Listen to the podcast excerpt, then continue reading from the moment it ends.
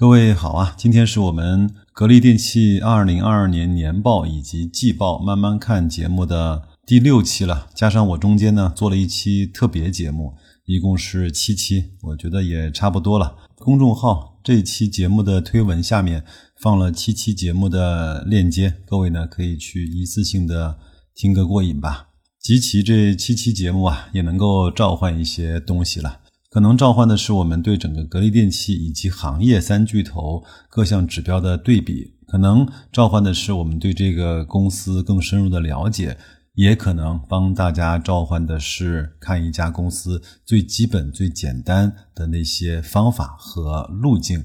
这些方法呢，都特别的简单，甚至有一些呢，还会显得有一些稚嫩，但是没有关系，总归要从这一步开始嘛。那下面我们就开始。二零二三年的一季度，格力整体营收呢是在三百五十四亿，去年同期呢是在三百五十二亿，微微增长了百分之零点五六。这也是很多人呢在预期中，格力应该在一季度获得一个百分之十到十五的增长，然而现实并没有。净利润呢是四十一个亿，相比去年同期增长了百分之二点六五。应该说也不达预期。待会儿呢，我再帮大家把这些数据呢和美的和海尔呢去做一下比较。看到一个显著的变化呢，是经营活动中产生的现金流量的净额呢是一百五十个亿，去年同期呢只有三十三个亿，同比呢增长了百分之三百四十三。每股的收益是零点七三元，去年同期是零点六八元。这个呢主要是相比去年同期它的股份数。因为注销的缘故呢，减少了一些，净资产变成了一千零一十九亿，在去年的同期呢是九百六十七亿，增长了百分之五点三六，总资产增长了百分之八点三三。应该说业绩上面呢没有亮点，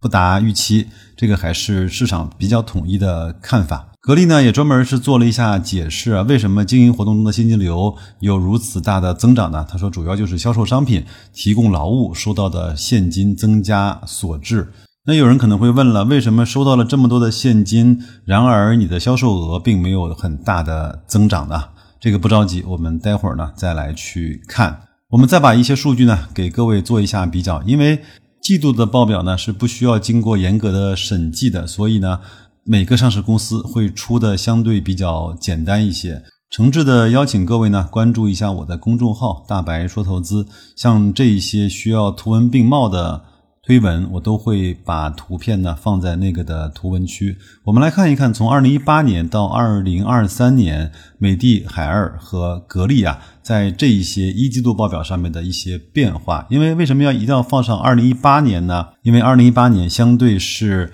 格力呢，当时也是碰到了一点点小坎坷的年份啊。从二零一八年到二零二三年，它最高的一季度的营收呢，是发生在二零一九年，发生了四百零五亿。二零一八年呢是第二位，是产生了三百九十五亿。二零二三年呢，其实还不错了，是整个在格力的历史的一季度里面，销售额是排在第三的。但是呢，依然是没有超过二零一九和二零一八的数值。在这两个指标中呢，美的和海尔呢都是逐年的在上升。美的呢是九百六十二亿，相比去年同期增长了百分之六点五一，环比呢就是比去年的 Q 四增长了百分之三十。然而格力呢，相比去年的同期啊，也就是一季度，只增长了百分之零点五六。同时，相比去年的 Q 四，甚至是下滑了百分之十四点五六。海尔呢，其实表现也会稍稍的好一点，整体的营收是六百五十个亿，相比去年同期增长了百分之八。相比去年的 Q 四，环比增长呢也达到了百分之十。那看完这些数据呢，其实我们就知道。整个的市场对格力的这种预期，以及对它现实的这种数据的呈现是不太满意的。那么，也就是为什么它从最高点的四十二块一直跌到了像前两天的三十三块多。再来看看毛利率啊，毛利率呢，三家公司其实没有更大的变化。格力呢是维持了百分之二十七的 Q 一的单季的毛利率，这个是不错的。美的呢是百分之二十四，海尔呢是百分之二十八。净利润率呢，格力呢依然是比较领先，将近百分之十一个点的净利率。美的是百分之八点四，海尔呢是百分之六点一九。因为在一季度呢，整个的 ROE 三家公司的产出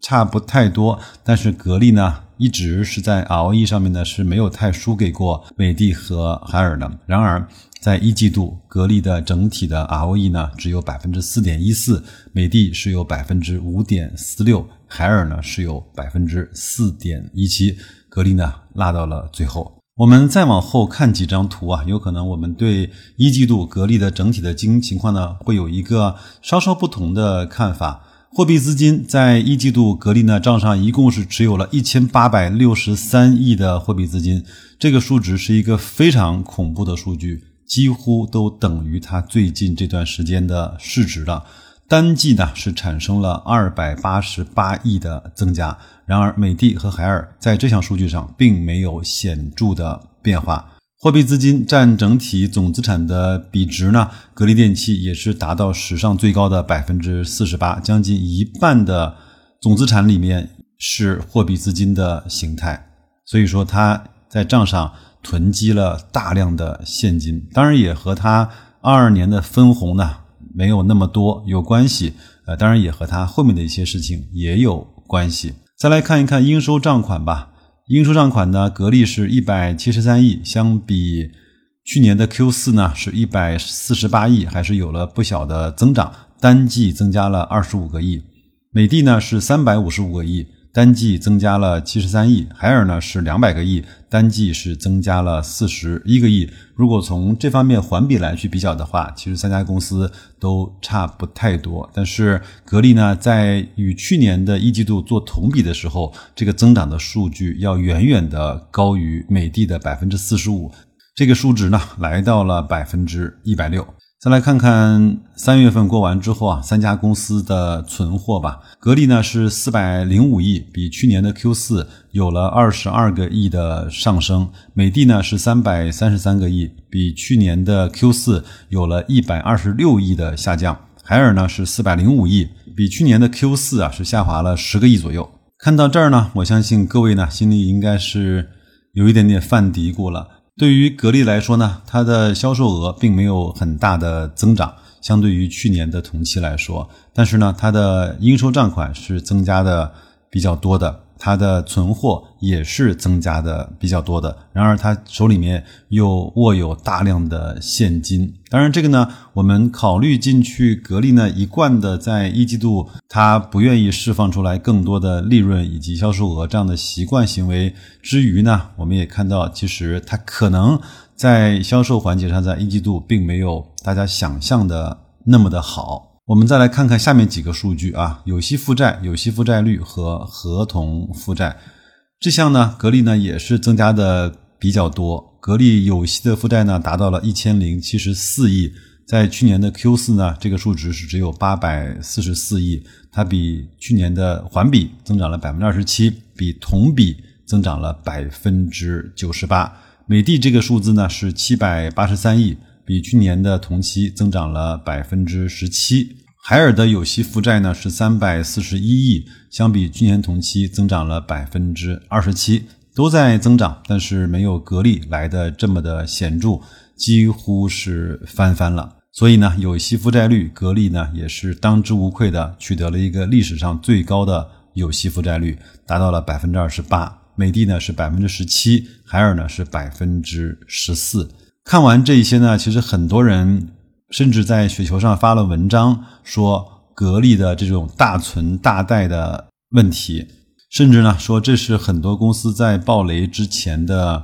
前兆，有巨额的存款，有大量的贷款，而且还是有息的负债，这个从经营逻辑上是说不通的。那其实如果单个看这一个时点上，白老师认为这个也是说不太通的。我在上期节目呢，其实讲了，有可能格力呢是有意的在一季度呃隐藏了一些利润，当然也有可能呢，他手握巨量的现金，要干一件让我们觉得有一点点大的事情。当然，这还是仅仅是处于白老师的外外，这个没有任何的凭据。这个呢，我们留待时间来去做检验。有一个小小的数字，我们各位要去关注，就是合同负债。什么叫合同负债呢？就是经销商已经打给格力的钱，但是呢，他还没有去履约的，这个就可以把它当做合同负债。格力电器呢，在当期是一共有两百三十九亿的合同负债，相比去年同期是增加了百分之二十七，相比去年的 Q 四，也就是去年的十二月份这个节点上，增加了将近九十个亿。所以这个数字的增长还是非常的夸张的。然而，像美的呢，在一季报里面的这个数据是两百八十四亿，去年的 Q 四是两百八十个亿，几乎没有变化。海尔呢是当期的合同负债是六十二亿，在去年的 Q 四是九十三亿，还有了三十一个亿的下滑。所以从这项数据呢，我们其实是可以非常明白的看出来，格力呢是把他认为可释放可不释放的业绩啊，显然就没有打算释放在一季度。至于他什么时候选择释放出来，这个呢我也不知道。以上呢就是白老师呢为各位啊简单的梳理了一下三家公司一季度报表里面的一些有趣的数字。最后呢，我们再来看一看格力电器在一季度报告。出来之后的股东的情况，那总体的股东人数呢是六十六万，相比去年的 Q 四七十四万呢，还是有了不少的下降的。前十大股东呢，我也给各位啊稍微做一下分享吧，各位可以去公众号看那幅图啊，可能就相对的比较简单一些。珠海明骏啊，就是高瓴资本呢，并没有变化，还是持有九亿股。香港中央结算就是我们所说的就是叫北上的资金啊，在一季报呢是显示是持有了六点七亿股的股份，占整体持股比例的是百分之十二。在去年的 Q 四，这个比例呢是百分之十一，持股呢是增加了大概是五千万股。京海互联网科技发展有限公司就是代理商和格力一起来去持股的这样的一家公司，我们也都知道。最近的一两年，金海互联网和格力整个的关系呢不是特别的好。呃，从去年的 Q 四到今年的一季度结束，这个数字并没有变化，它并没有继续的去做减持。中金呢是持有一点七亿股的格力的股份，这个数字呢与去年的 Q 四也是没有任何的变化的。倒是这个珠海格力集团啊。它的表现呢，就特别像一个小小的个人投资者，或者叫小小的散户吧。今天买一点明天卖一点前面呢是在大规模的减持，一直在卖出。后来呢，又曾经有过几次的买入，好像就像散户在做 波段一样啊。你看，这不是又来了吗？在年报中显示啊，珠海格力集团呢持有格力电器一共是。一点七八亿股，在一季度报表里面呢，它又增加到了一点九亿股。之后啊，我就在说，这么大个珠海格力集团，拿着一两亿股的格力电器的股票在炒着玩呢，这个也挺逗的啊。季报里呢，多了一个第二期的员工持股的计划，大概是七千多万股。董明珠，董总显然是不会卖出他的股票的，有四千多万股。我呢是专门把这张已经修改过的，从冻结改成质押以后的文件和图片呢。放在了图文区，各位可以看一看，两字之差在市场上引起了多少的波澜呢？还有一个呢，各位可能不太熟啊，叫 HHLR 中国基金，这个呢其实就是高瓴资本的海外的资金，所以呢它的股东性质就叫境外法人，它一直呢是持有四千多万股的格力，这个也一直没有什么变化过，相对于去年的年报来说，前海人寿啊，就是当年的姚老板。它呢是在不停的减持啊，从去年的年报的四千六百万股减持到今年的一季报的三千六百万股，整体呢是减持了一千万股左右。我们来做一点点小小的总结。营业收入来看，一季度的格力并没有给大家惊喜。从毛利率、净利率和 ROE 来看。嗯，也是表现的平平无奇。它有很多的钱，现在账上有一千八百多亿的货币资金，即便是减去了冻结，也有手握千亿的现金。它的合同负债比去年多了将近一百个亿，说明它有东西在后面的时间把业绩呢释放出来。它的有息负债也是三家公司里面，无论从绝对金额还是从负债率都是最高的一家公司，所以它到底要干什么？这个我觉得也不用去猜，我们其实也猜不到。随着这些数据呢持续的展现和披露，看看它的半年报、三季报以及整体的年报，我相信在今年呃到明年就会看出啊，格力整整个在它的发展路径上，在这些指标上的变化，它的一个路径的规划了。再次感谢你的时间，我们一块儿过了这么多期关于格力年报以及和美的、海尔的比较。如果你愿意的话，把它分享给你信任的人以及信任你的人。如果你还有兴致，可以到白老师的社群中来，在公众号的底部回复“社群”两个字，拿到免费进入我们社群的办法。我们在那儿更多的。知无不言，言无不尽，去讨论一些更靠谱和更有意思的投资的方法。那就这样吧，祝各位工作愉快，投资顺利，再见。